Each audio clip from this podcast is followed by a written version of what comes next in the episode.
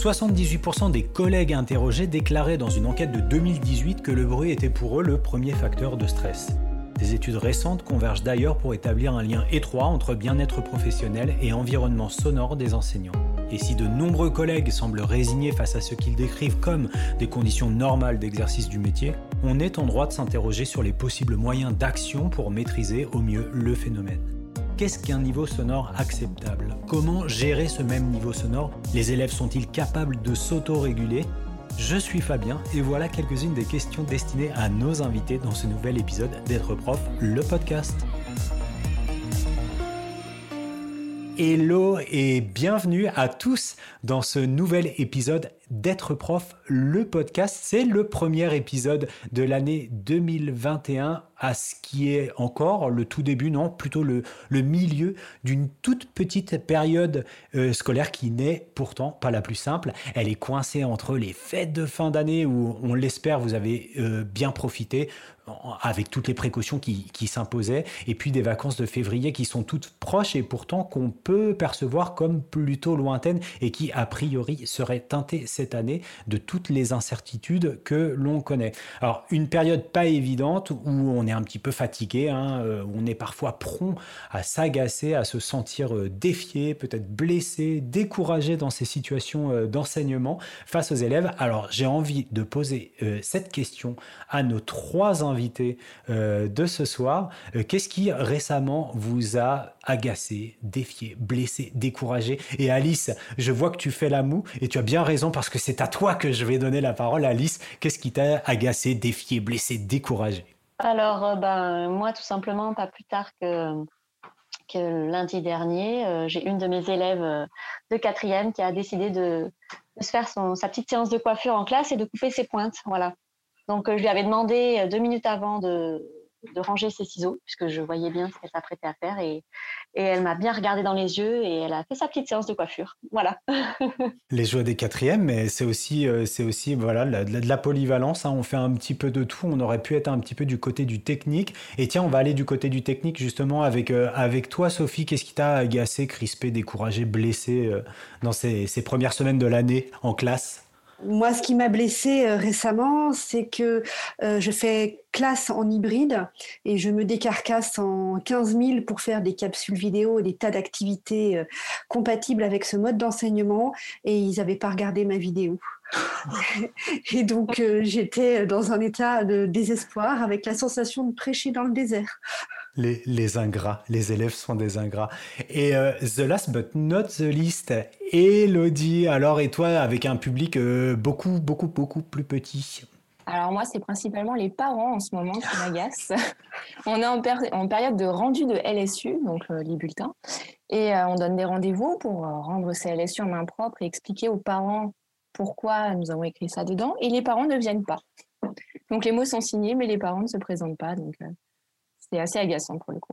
Le rendez-vous manqué qui agace. Alors, vous avez vu, j'ai une oreillette, c'est parce que on est surveillé par la brigade acronyme. Donc, la brigade acronyme, à chaque fois qu'elle entend un acronyme, elle me dit Tu as dit un acronyme ou l'un de tes invités a dit un acronyme. Donc, tu l'as spécifié, mais on a parfois des, collègues d'autres pays qui nous écoutent. Donc, un LSU, Elodie, est-ce que tu peux nous dire ce que c'est? Alors, j'ai pas euh, la définition exacte, mais. Un livret, un livret scolaire unique. Oui, universel, je ne sais plus. Mais en tout cas, oui, c'est le bulletin qu'on rend en fait euh, en fin de semestre. Bon, voilà, et qui a généré un petit peu de cette, euh, crispation. Alors, il va peut-être être euh, question euh, de crispation ce soir, mesdames, parce que s'il y a bien quelque chose qui potentiellement peut nous crisper dans notre métier d'enseignant, qui peut nous agacer, nous défier, nous blesser, nous décourager, c'est le bruit en classe, le bruit, le bruit insupportable, le bruit, on n'en peut plus, on rentre le soir, on ne supporte plus rien, ni le lave-linge, ni le chien, ni les enfants, parce qu'on a eu du bruit toute la journée. Donc, c'est de ça dont je voulais parler avec, euh, avec tous les trois ce soir. Et pour parler de ce bruit, de la manière euh, de le réguler efficacement, je suis, je suis extrêmement bien entouré puisque vous êtes là toutes les trois du haut des niveaux que vous, vous pilotez chacune de votre côté. Euh, vous allez toutes les trois nous faire rentrer, alors en catimini, c'est promis, on va être le plus discret possible dans vos classes pour nous partager votre rapport au bruit, vos trucs et astuces, mais aussi la place que, que ce, ce, ce fameux niveau sonore occupe dans vos réflexions et vos pratiques pédagogiques. Mais avant d'aller euh, plus avant dans cette émission, je pense qu'il est temps de, de, de, vous présenter, mesdames. Alors, on a commencé tout à l'heure par Alice, donc je serais tenté de redonner la parole à Alice. Alice, qui es-tu? Eh bien, bonjour à tous. Donc, moi, je suis professeure de mathématiques. Euh, j'enseigne actuellement euh, en collège, un petit collège rural. Et euh, sinon, bah, je suis enseignante depuis 2005. Je suis passée par des classes de lycée, des classes de collège, des zones plus ou moins différentes de prévention de violence, une des EP, et puis donc des établissements ruraux.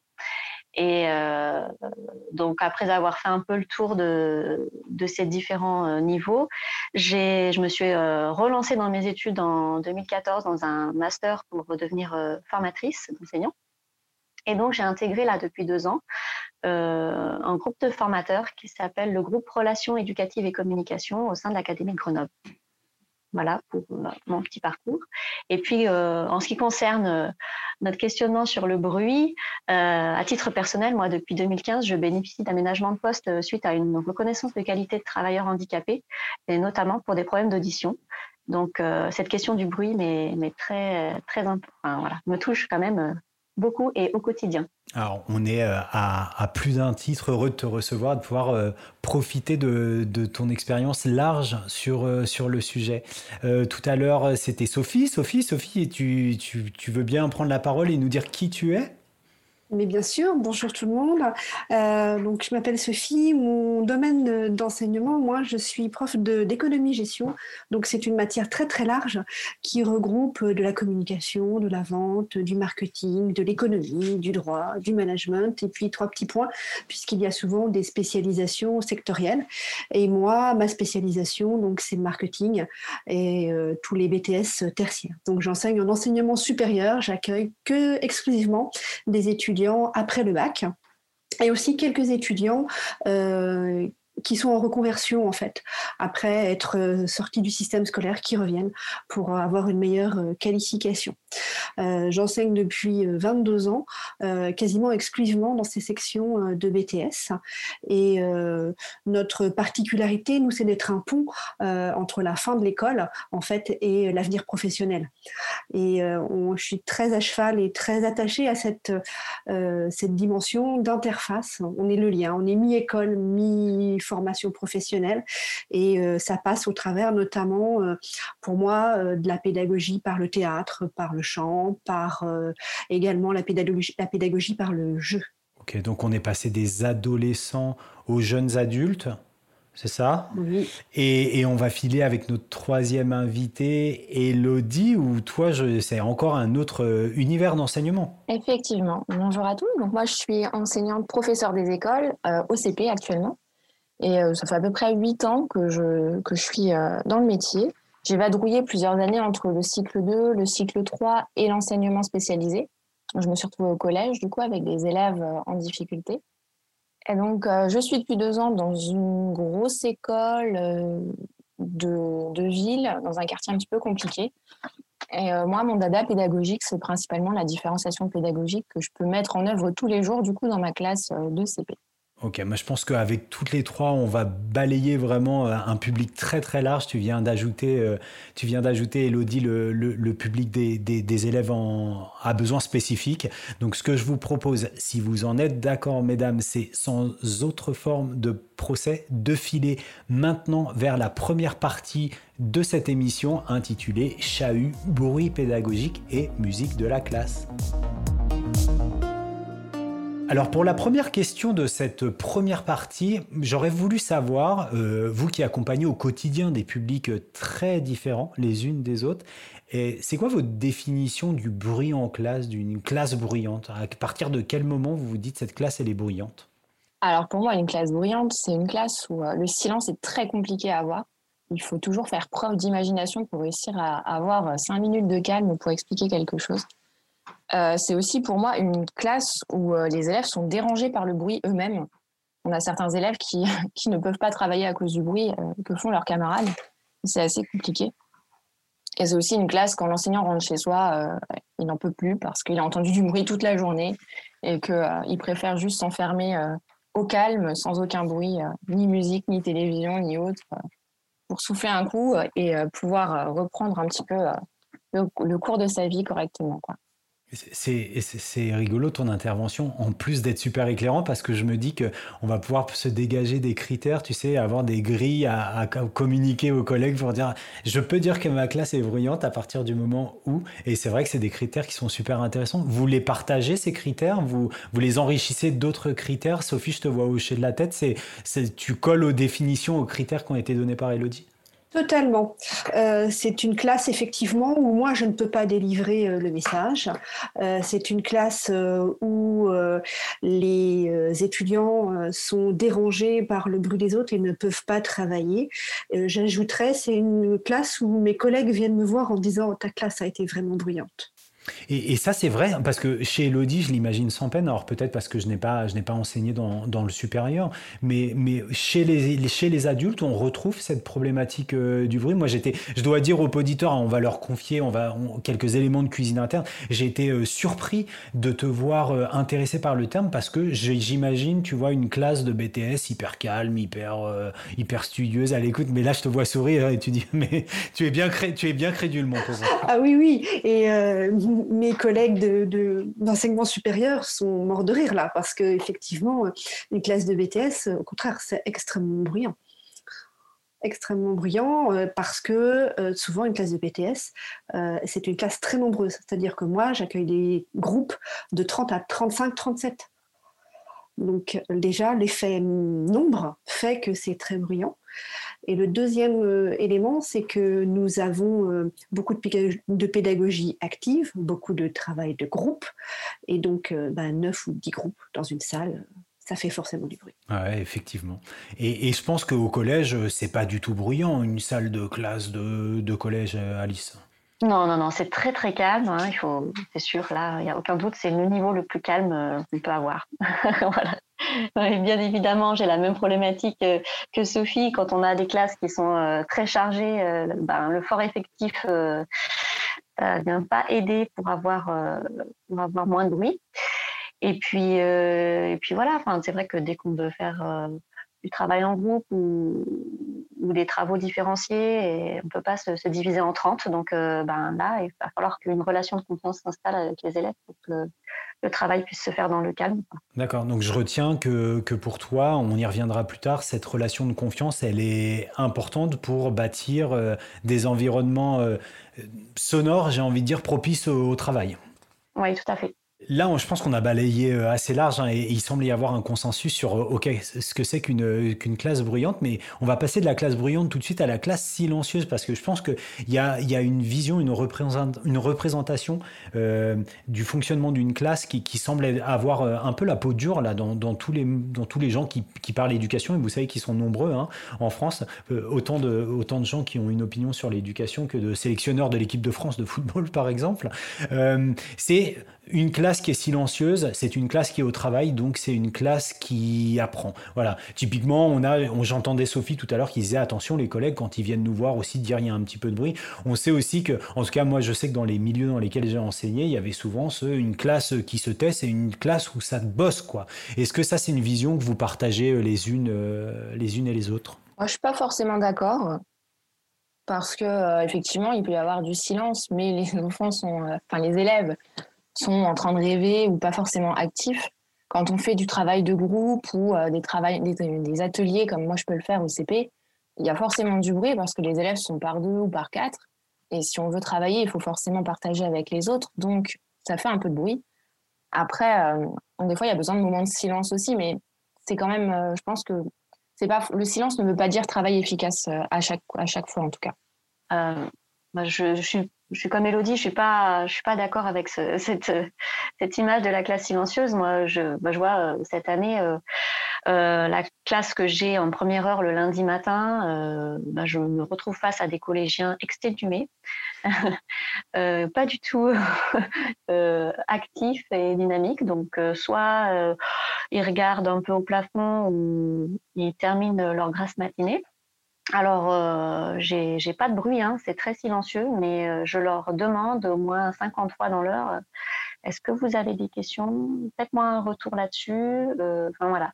Et pour moi, j'ai vraiment beaucoup beaucoup de mal avec les classes silencieuses parce que bah, parce que j'ai aucun retour sur sur là où ils en sont et je suis obligée de demander individuellement à chacun voilà, il n'y a pas d'échange entre eux, il n'y a pas d'échange avec moi. Et ces moments-là, pour moi, c'est très difficile à vivre, en fait.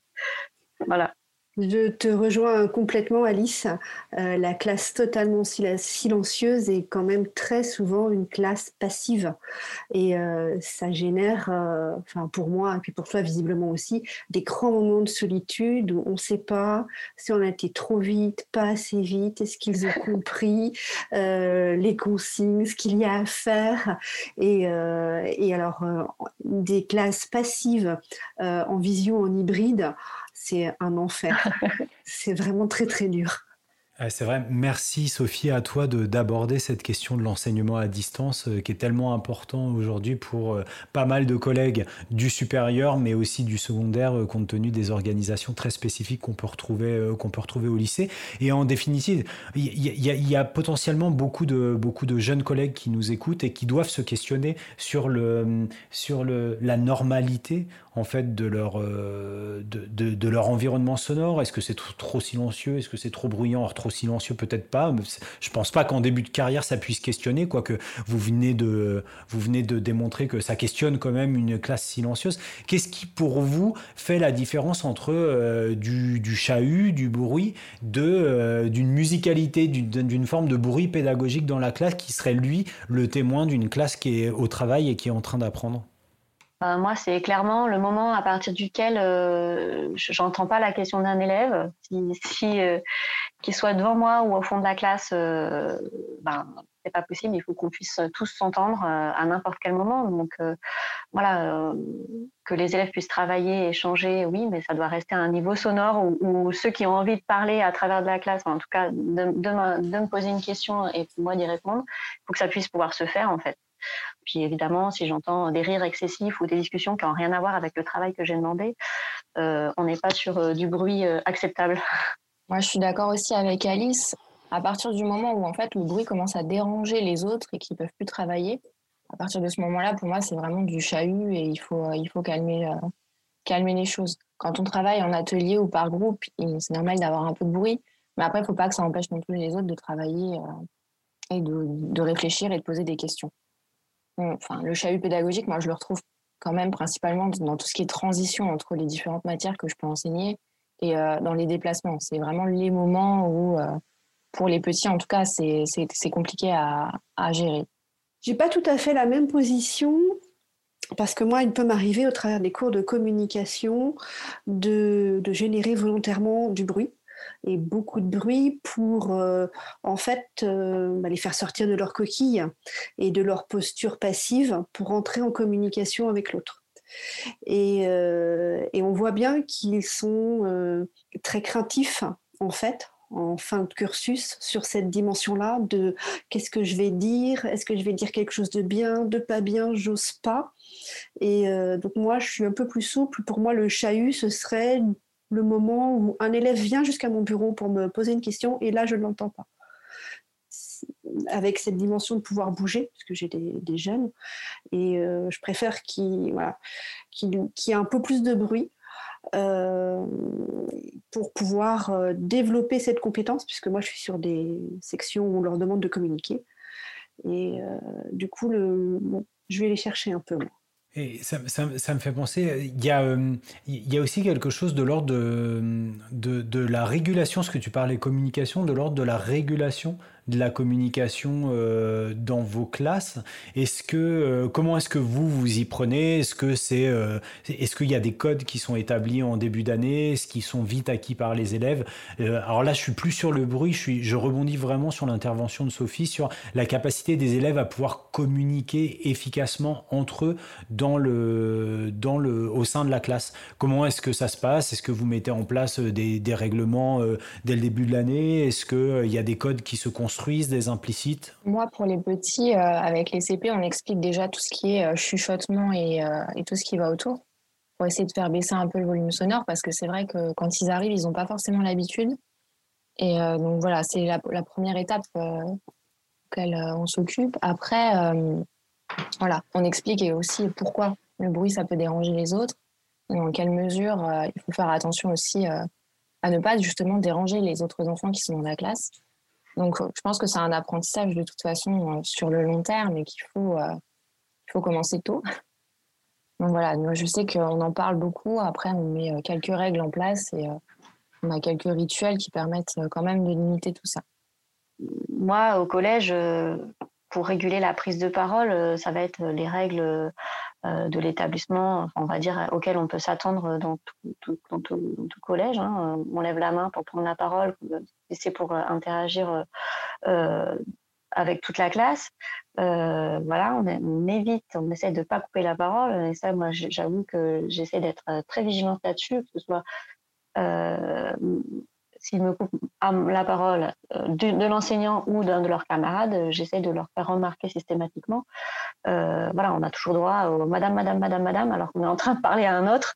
Et c'est vrai que ça, j'essaye bien de leur dire non, mais voilà, je, suis en train de parler, laisse-moi juste le temps de finir ce que je suis en train de dire. Donc, euh, parce que voilà, on y a droit jusqu'à la troisième et mes collégiens euh, euh, sont dans l'instantanéité et voilà, il faut ralentir aussi le rythme et c'est un travail au quotidien. Je te rassure, Alice, le Madame, Madame, ça reste. Hein. BTS, c'est plus Madame, Madame, Madame, c'est Eh, Madame. Donc, euh, moi, je ritualise beaucoup l'appel. C'est-à-dire que c'est vraiment un moment où euh, je veux rien entendre. Euh, je, déroule ma liste et je ne veux même pas regarder. Je, ils me répondent oui. Mais, donc, c'est un moment que je ritualise vraiment beaucoup, l'appel. ce qui permet derrière de lancer les consignes de travail. Et puis après, je leur explique qu'il va y avoir des temps euh, puisque nous, on a des séances qui sont très longues, 2, 3, 4 heures. Donc, il va y avoir des temps où ils vont pouvoir échanger et qu'il y a des temps où il faut être exclusivement dans l'écoute. Alors c'est euh, c'est une transition parfaite que tu m'offres euh, Sophie parce que tu parles ritualisation donc avec ces petits rituels de cadrage, les petits rituels qui peuvent rentrer dans, dans des stratégies d'intervention efficaces pour la régulation du bruit et et ce que je vous propose, c'est qu'on aille tout de suite dans la deuxième partie de l'émission où on va parler trucs et astuces. En veux-tu, en voilà. On l'a dit tout à l'heure, Sophie, Alice, Elodie, bon nombre de nos auditeurs, je crois savoir, euh, sont euh, aussi ici pour glaner quelques bons conseils, quelques bonnes pratiques.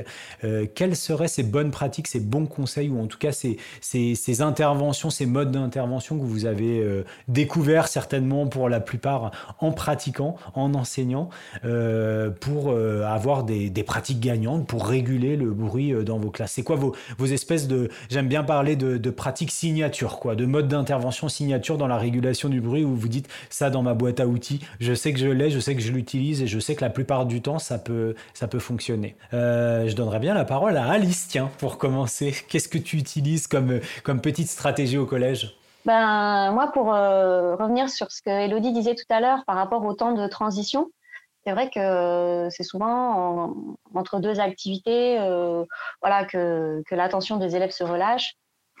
Et euh, du coup, j'ai, je mets un petit peu en place, euh, en début d'heure, j'écris au tableau tout simplement le programme de la séance j'écris tout ce que j'ai prévu de faire. Donc, euh, en mathématiques, c'est assez structuré. Hein, L'exercice temps, euh, page temps. Ensuite, euh, on fera un peu de leçons. Ensuite, on reviendra sur une fiche d'activité. Et voilà. Et puis, je note tout de suite les devoirs qu'il y aura à faire pour la prochaine fois. Et ça, c'est écrit dès le début de la séance au tableau. Et ce qui fait que les élèves, en fait, enfin, voilà, ils savent ce qu'on va faire après. Et quand ils ont terminé, ils savent que derrière, il y aura ça. Donc, ils peuvent commencer à préparer leur cahier, leur leçon ou leur, leur matériel. Et euh, ça génère moins de bruit pendant ces temps de, transition-là. Donc, en tout cas, ça marche la plupart du temps. Voilà, après, voilà, pour les élèves qui, auraient tendance à, bavarder un peu trop, j'écris leur prénom au tableau et quand ils voient que leur prénom est au tableau, ils savent qu'ils doivent diminuer le son assez rapidement. Et puis quand vraiment, euh, quand vraiment il y a toute la classe qui se met euh, le jeudi de 4 à 5, euh, les pauvres après 7 heures de cours et, ils en peuvent plus et qu'il y a vraiment trop de bruit, j'arrive plus à, rien à faire, je leur demande de se mettre debout, de respirer un grand coup, d'attendre le silence. Et puis je leur dis, allez, maintenant c'est bon, tout le monde se rassoit et on termine ce qu'on est en train de faire, mais, mais dans le calme. Voilà pour des petites choses que je mets en place. Moi, pour le coup, je suis plutôt dans la gestuelle. Parce que dans ma classe de CP, je me déplace énormément pour aller voir les différents, groupes, les différents enfants. Et à partir du moment où je me mets devant et que je ne bouge plus, en général, ils savent que là, euh, c'est plus possible, qu'il va falloir se calmer. Et j'utilise beaucoup de gestes aussi. Quand je veux euh, le calme, je commence à me frotter les mains. Et en général, il y en a deux ou trois qui suivent le mouvement, qui se frottent les mains aussi. Et après, on fait plusieurs euh, séries de gestes. On, se touche la tête, on bouge les mains, les bras. Ça les fait bouger. Et au moment où on claque des mains, en général, ça rassemble tout le monde. Tout le monde se retourne et se demande ce qui se passe, pourquoi on commence à claquer tous des mains. Et là, euh, on fait euh, pendant quelques minutes plusieurs gestes et on finit par de la respiration. Et après euh, ce, cette petit, ce, petit temps, en général, je retrouve une classe assez calme. Donc, par contre, certains jours, je dois le faire quatre ou cinq fois dans la journée, mais pour l'instant, ça fonctionne toujours. Donc, je garde ça sous la main quand j'en ai besoin. C'est rigolo puisque mes deux trucs et astuces que je voudrais partager sont un mix des vôtres en fait.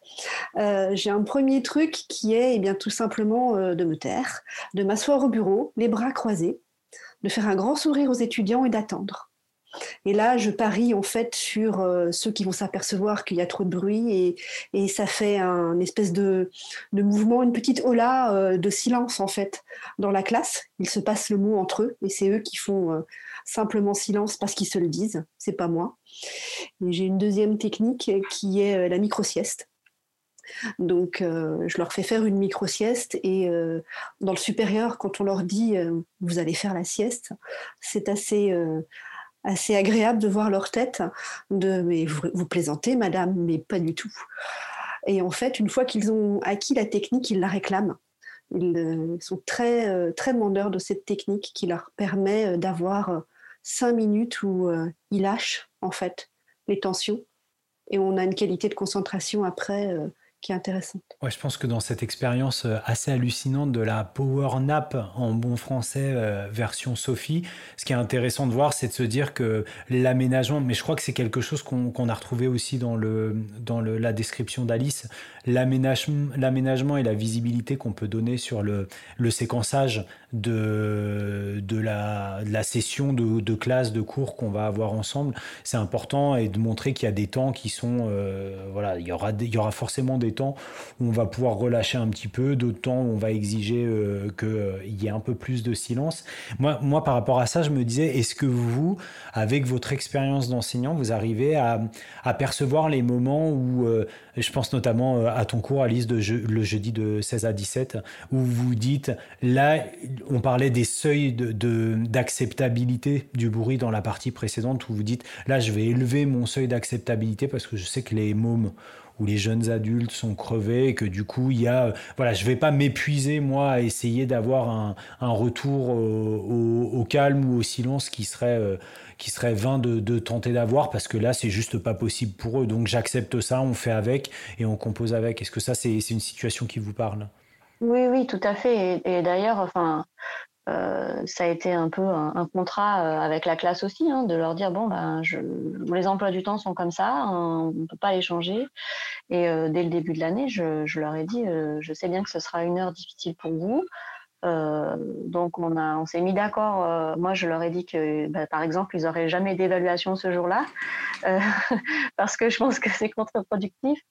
Ça, ça vient alimenter aussi cette relation de confiance dont je parlais tout à l'heure au début de l'émission parce que euh, pour leur montrer tout simplement que mon objectif, il n'est pas de les mettre en difficulté. Donc, euh, donc voilà, donc, euh, il faut bien penser cette séance à l'avance en, se disant que le jeudi 4 à 5, on ne peut pas leur demander n'importe quoi. Daniel Favre a une jolie formule, il appelle ça le pacte de non-trahison, ce genre de, de réflexe-là et d'empathie qu'on peut avoir pour, euh, pour euh, les élèves. Euh, le lâcher-prise par rapport à l'augmentation d'un volume sonore, ou en tout cas l'élévation du seuil d'acceptabilité de, du bruit dans la classe. Elodie, Sophie, ça vous parle? Ah oui, moi ça me parle bien, surtout en ces périodes un peu troublées. On sait qu'ils ne peuvent plus faire pour l'instant de sport à l'extérieur, il y a beaucoup de choses qui ont changé et Moi, je sais que régulièrement, avec mes élèves, quand ça ne va plus, après, moi, comme je les ai toute la semaine, je peux réguler en fonction des apprentissages ce que je fais. Et voilà, je sais qu'à partir du moment où ils commencent à tous être agités, même ceux qui en général sont calmes et posés, on arrête tout et on va marcher par exemple. On pratique la marche dans mon école, donc on va faire un tour dans le quartier de 15, 20, 25 minutes. Et quand on rentre, en général, ils sont un peu plus détendus et on peut se remettre au travail. Ou alors, je propose, si je vois vraiment que ça, ne va pas, on propose une autre activité un peu plus détente pour pouvoir voilà, passer une journée ou du moins une fin d'après-midi en général, euh, plus calme et éviter euh, de s'égosier euh, pour réussir à avoir un, minimum de silence. Oui, eh ben, pour ma part, c'est venu assez vite parce que j'ai été très vite confrontée à des problèmes de voix, en fait.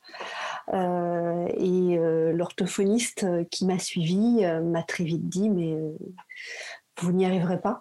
Donc, il a bien fallu trouver d'autres stratégies. Et donc, comme j'ai la chance d'avoir des, jeunes quand même euh, assez grands et matures, le contrat, c'est plus la responsabilisation. C'est euh, en fin de séance, bon, bah là, euh, on a lâché, mais il faudra rattraper le travail et faites attention la prochaine séance à faire les choses autrement.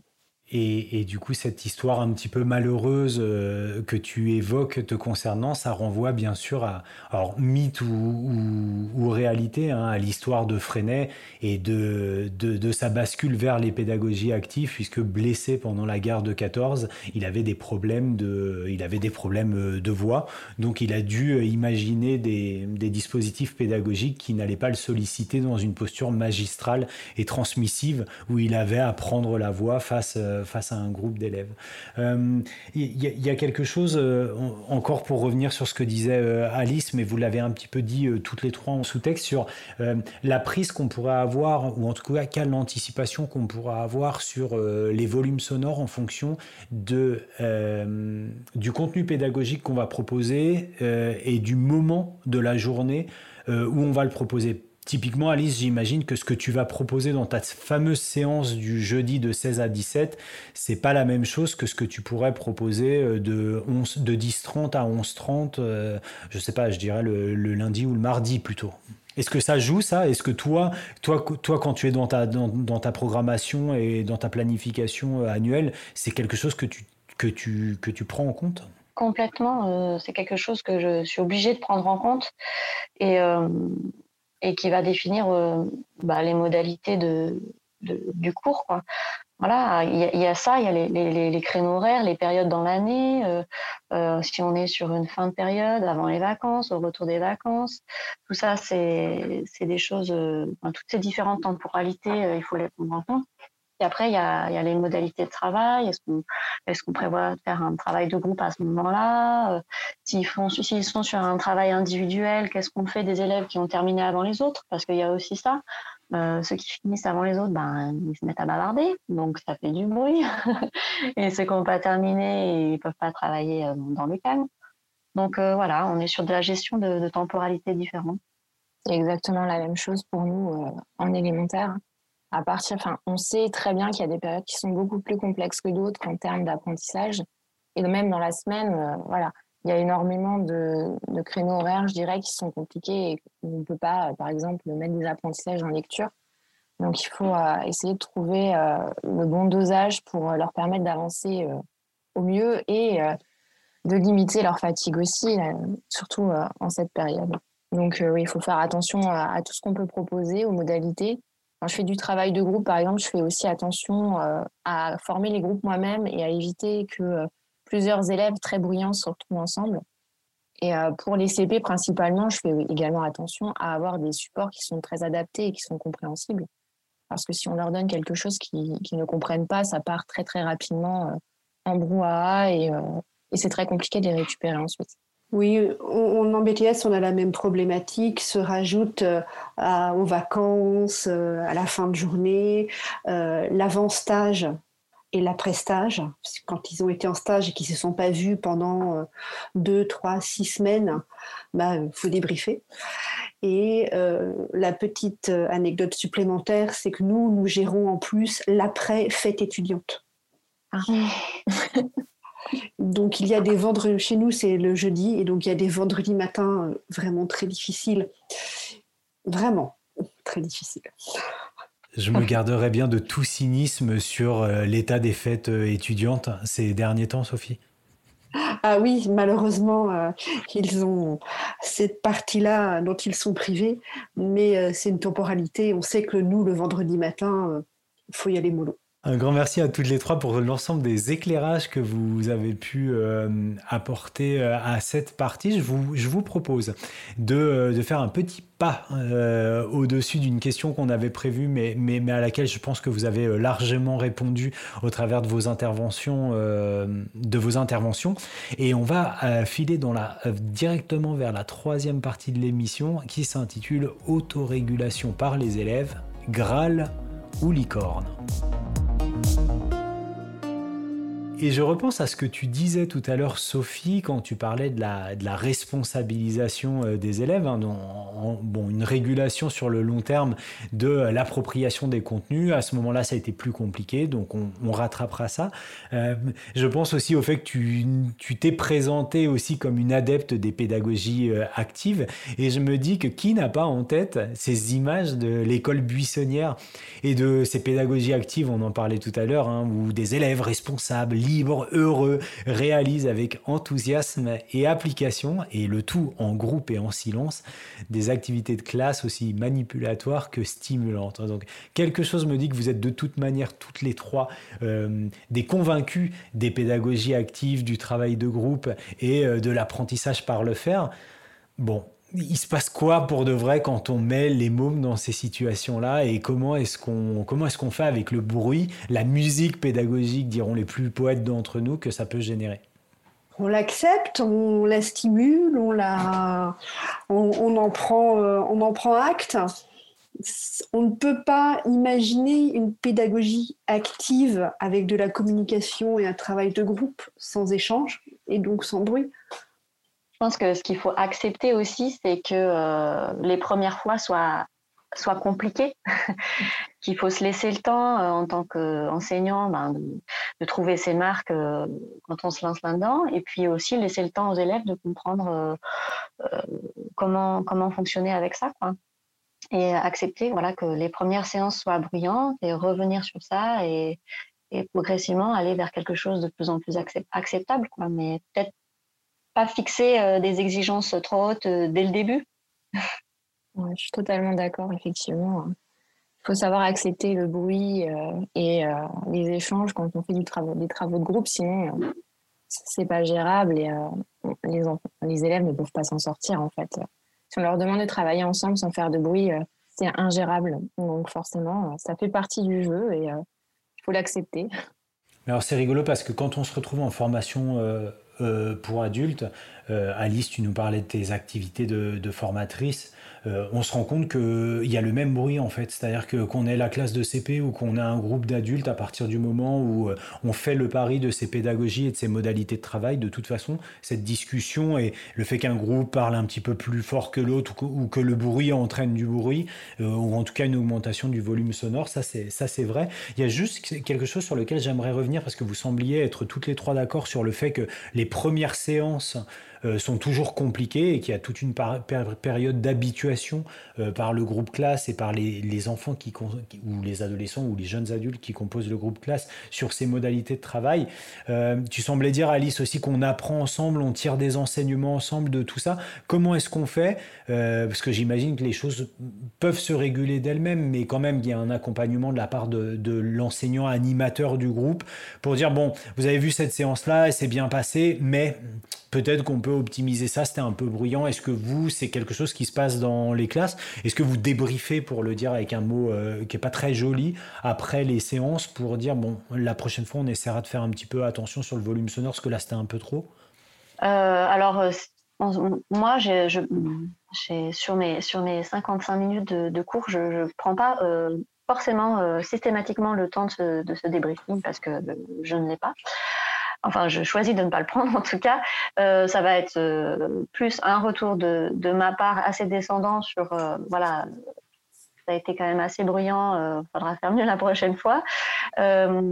En revanche, comme Sophie en parlait tout à l'heure, quand on est professeur principal et qu'on a des retours de nos collègues sur le niveau sonore de la classe, moi, je vais plutôt intervenir en heure de vie de classe avec la classe dont je suis responsable sur, sur ces questions-là de comment on peut faire pour, bah, pour, que le cours se passe bien dans toutes les matières. Et, c'est plutôt un temps que je vais prendre sur les heures de vie de classe, mais pour le coup uniquement avec la classe dont je suis professeur Ça m'arrive régulièrement de débriefer, comme tu disais, euh, Fabien.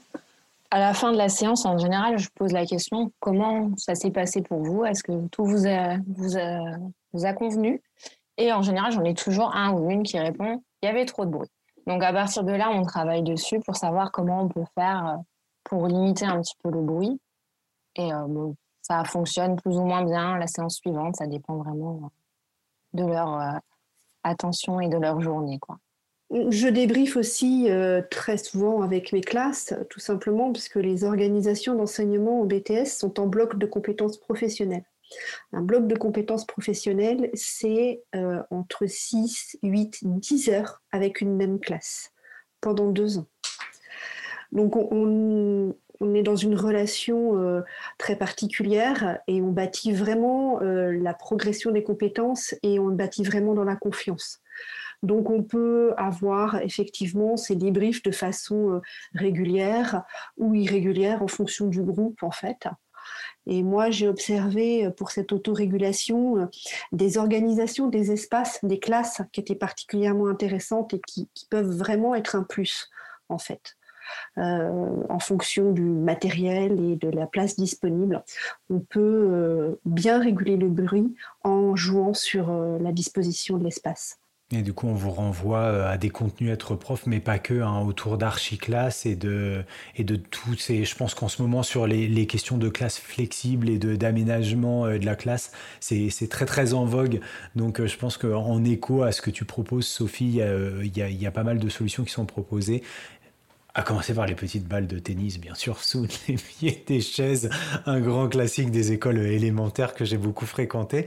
On parlait tout à l'heure de, Daniel Favre et de, son pacte de trahison. C'est vrai que j'ai la chance de pouvoir beaucoup échanger avec Daniel Favre en ce moment et il a un, mode relationnel qu'il appelle celui de la domination-soumission des enseignants. Donc, euh, on, parlait tout à l'heure des classes excessivement silencieuses et parfois du fait de l'intervention de l'enseignant ou en tout cas de sa posture et de ce qu'il impose dans la classe.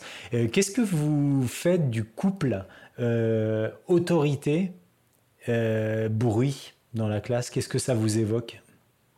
L'autorité du maître, l'autorité du prof, la régulation du bruit? Pour moi, ça m'évoque le cadre que l'enseignant met en place dans son cours. Euh, voilà, c'est l'enseignant qui, assure le maintien du cadre et, euh, et, en tout cas en collège, c'est vrai que ce cadre il peut évoluer euh, d'une heure à l'autre parce qu'on a un enseignant différent l'heure d'après. Donc, ce qui va être compliqué pour un élève de collège, c'est de changer de cadre toutes les heures quasiment.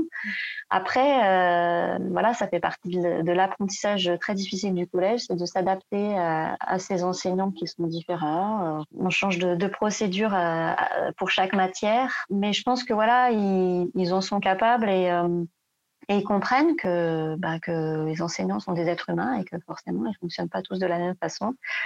Et euh, en discutant euh, avec eux, voilà, on, arrive. Enfin, je pars de, ce principe-là, de leur dire oui, c'est vrai, c'est difficile. Euh, même quand ils changent de professeur de mathématiques, ils me disent souvent mais on faisait pas comme ça l'année dernière. J'entends bien. Moi, je fonctionne différemment, mais c'est pas grave. voilà, peut-être de relativiser. Ils sont forcément perturbés par ces, ces changements et et du coup, euh, voilà, l'autorité d'un enseignant à l'autre, euh, pour moi, c'est cette histoire-là de, cadre qui va être différent et de, seuil de tolérance aussi qui va être différent d'un enseignant à un autre. Donc, euh, voilà, prendre ça en compte et récupérer une classe bruyante ou, très calme euh, alors que ça ne nous convient pas, ben, faut juste leur dire euh, ah, allez, vous avez changé de prof, maintenant c'est moi. Donc euh, ben, on, on, rentre dans mon cadre. C'est vrai qu'on s'est beaucoup focalisé sur notre perception des environnements sonores, mais à t'écouter, je me dis, Alice, que c'est vrai que le collégien, ou l'élève de secondaire qui va qui va changer toutes les heures ou toutes les deux heures de classe, lui, il vit des ambiances sonores qui peuvent être tout à fait différentes en fonction de la personnalité et du mode d'orchestration de la classe de l'enseignant qui va avoir face à lui. Euh, Elodie, Sophie? Alors, nous, pour le coup, en élémentaire, on a aussi euh, énormément euh, une relation de confiance avec les élèves parce qu'on les a quand même toute la semaine. Il n'y a que nous qui les avons. Donc, il y a une partie d'autorité, mais il y a aussi une partie de ritualisation et de confiance avec l'élève qui se construit. Donc, effectivement, on peut réguler le bruit, je pense, par l'autorité. Hein, voilà, en début d'année, on impose un peu les règles, on réfléchit avec eux sur euh, ce qui est possible de faire, ce qui n'est pas possible de faire, aussi en termes de bruit. Et au fur et à mesure, euh, ils nous connaissent, savent comment on fonctionne, savent très bien jusqu'où ils peuvent aller et jusqu'où, justement, il faut éviter euh, d'aller. Et ça se passe plutôt bien. Donc, nous, moi, je dirais que j'ai plus voilà, l'autorité, mais c'est presque naturel et voilà, on se on vit ensemble et on comprend euh, normalement comment les autres fonctionnent. Il n'y a pas trop de soucis euh, sur ce point-là. L'autorité euh, pour la régulation du bruit peut devenir une chape de plomb dans la classe. Et en bout de course, moi, je, reçois des élèves qui ont des parcours très différents, qui viennent de filières très différentes, hein, des bacs pro, des bacs technologiques, des bacs généraux. Et je les vois parfois dans une telle peur de prendre la parole une telle peur de faire du bruit, de faire mal, euh, que je trouve ça un petit peu inquiétant en fait. Euh, qu'ils quittent le système scolaire ou que le système scolaire les ait amenés à avoir cette peur. Je trouve qu'il vaut mieux qu'ils voient l'intérêt euh, d'avoir un niveau sonore modéré et adapté à l'enseignement plutôt que de l'imposer de manière autoritaire je pense que là, la différence des publics est criante dans, les postures. Puis toi, tu es une prof de communication aussi, donc euh, tu es là aussi pour libérer euh, la parole et, l'expression. On a eu une émission très bruyante. Hein. je pense, j'espère qu'on a chacun et chacune eu en arrière-plan le bruit de nos classes. Et peut-être vous qui, vous qui nous écoutez avez aussi entendu votre classe pendant cette émission. Mais j'aimerais terminer par euh, par évoquer le ou les silences et le rapport que vous avez au... C'est quoi la place C'est quoi le silence dans vos pratiques et, dans vos classes? Qu'est-ce que ça vous évoque? Donc on a parlé de sieste, on a parlé de, de, choses comme ça. Donc euh, je sais pas, est-ce que vous l'associez à des pratiques, à des moments, à des, à des profils d'élèves, à des, à des moments de désespoir? Alice nous disait des fois je sors les pagaies parce qu'ils sont trop silencieux. C'est quoi le silence pour vous dans la classe? Alors moi, je demande du silence euh, pendant la passation des consignes pour être sûr que ce soit bien fait et qu'ils aient compris. Après, euh, voilà, en général, euh, à part à ce moment-là, il n'y a pas trop de silence complet, à moins qu'ils soient vraiment tous en même temps en train de travailler sur un, sur un objectif. Mais comme j'ai différents groupes, il y a tout le temps du bruit, un, petit, un peu de bruit en tout cas, dans un ou plusieurs groupes. Donc voilà, s'ils sont trop silencieux, ça veut dire qu'effectivement, comme le disait Alice tout à l'heure, ils sont endormis et là, ça peut être des grands moments de solitude dans la classe. Ben, moi, je rejoins Elodie, puis je rajouterai dans, mes classes, euh, j'ai, euh, on va dire, euh, euh, deux petits moments de silence. Euh, parfois, quand, on a eu une séance très très dynamique, euh, je leur demande de se calmer et je, leur dirais que je les ferai sortir de la rangée la plus calme à la rangée la moins calme. En général, j'ai le silence assez rapidement. Et puis, ils sortent dans le calme en rangeant tranquillement leur chaise et ça permet voilà, un, retour de calme important. Et puis quand j'ai le temps, quand il reste quelques minutes, je leur propose de jouer un petit jeu que j'ai appelé le maître du temps. Et euh, en général, ils sont assez partants. Donc, euh, on ferme les yeux et je leur donne, euh, je leur dis voilà, vous comptez, je ne sais pas, par exemple, 57 secondes. Et quand vous, pensez être arrivé à 57, vous levez le bras simplement et, et vous faites rien d'autre, pas de bruit. Et, et je, je, désigne un gagnant, celui qui a précisément levé sa main au bon moment. Donc je suis avec mon chrono et, je regarde et je compte mes, mes 57 secondes et, ils sont tout de suite ils sont très, très impatients de découvrir qui, qui est le maître du temps à chaque fois. Mon silence préféré à moi, on a la chance dans notre établissement, euh, nous n'avons plus de sonnerie du tout. Et donc mon silence préféré, c'est euh, quand ils sont en train de travailler, concentrés, et que je dois leur dire d'arrêter parce que c'est l'heure.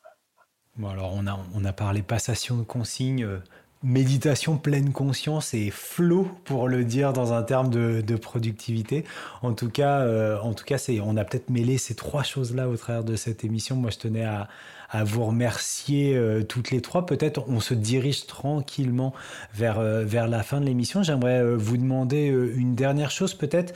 Est-ce que vous avez autour de cette question de la régulation du bruit en classe des ressources à conseiller, des outils, des interlocuteurs, des formations, au-delà de ce qu'on a pu déjà évoquer dans, dans, cette, dans cette émission? Et puis si la question elle est, elle est un petit peu compliquée, peut-être qu'il y a la possibilité aussi de nous donner trois conseils clés retenir euh, qui, euh, qui ferait partie de vos pratiques et que vous aimeriez, sur lesquelles vous aimeriez insister auprès des, des auditeurs qui nous écoutent? En tant que formatrice, j'aurais envie de, de, donner quelques conseils de, de formation euh, qui existent, je pense, dans la plupart des académies. Ça va être tout ce qui va toucher au corps et voix, à la posture et à sa prise de parole.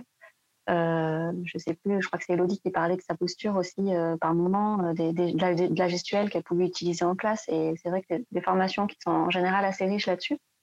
Et puis voilà, je sais qu'avec mon groupe de formateurs, on propose des, formations sur la connaissance de l'adolescent et la gestion de classe et cette question d'autorité aussi. Et c'est des choses qui peuvent apporter des éléments intéressants.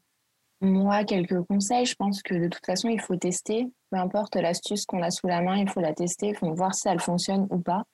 Et euh, en élémentaire, en tout cas, ne pas avoir peur de changer de méthode régulièrement. Euh, voilà, ça marche plus, quand on claque des mains, et ben, on trouve autre chose, on improvise.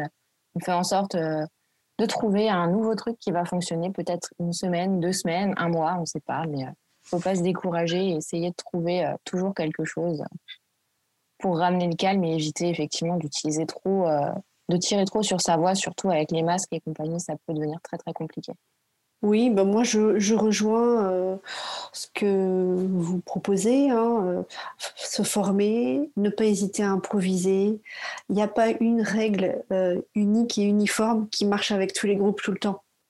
Donc flexibilité, adaptation, c'est ce qui marche le mieux finalement. Donc, euh, testez euh, ce qui vous convient, en fait. Et sur ces bonnes paroles et ces bons conseils, se préserver, tester, se former, continuer à réfléchir de façon décomplexé par rapport à nos pratiques, un peu comme euh, vous nous invitez à le faire toutes les trois, bah on va, on va, on va clore cette émission. Un grand, grand merci encore une fois euh, de vous être prêté euh, si facilement au jeu. C'est toujours un plaisir. Hein. J'ai l'impression d'être un grand chanceux parce que j'ai des invités qui sont et de qualité pendant l'émission, mais aussi avant l'émission, puisque tout est très simple à monter. Donc un grand merci à toutes les trois, Alice Elodie et Sophie. Peut-être qu'on aura l'occasion de se recroiser euh, lors d'une prochaine émission. Euh, et, merci à nos auditeurs qui nous ont fait euh, la sympathie de nous suivre pour ce, cet épisode d'être prof le podcast. On vous retrouve le mois prochain pour une nouvelle émission. Merci à toutes les trois.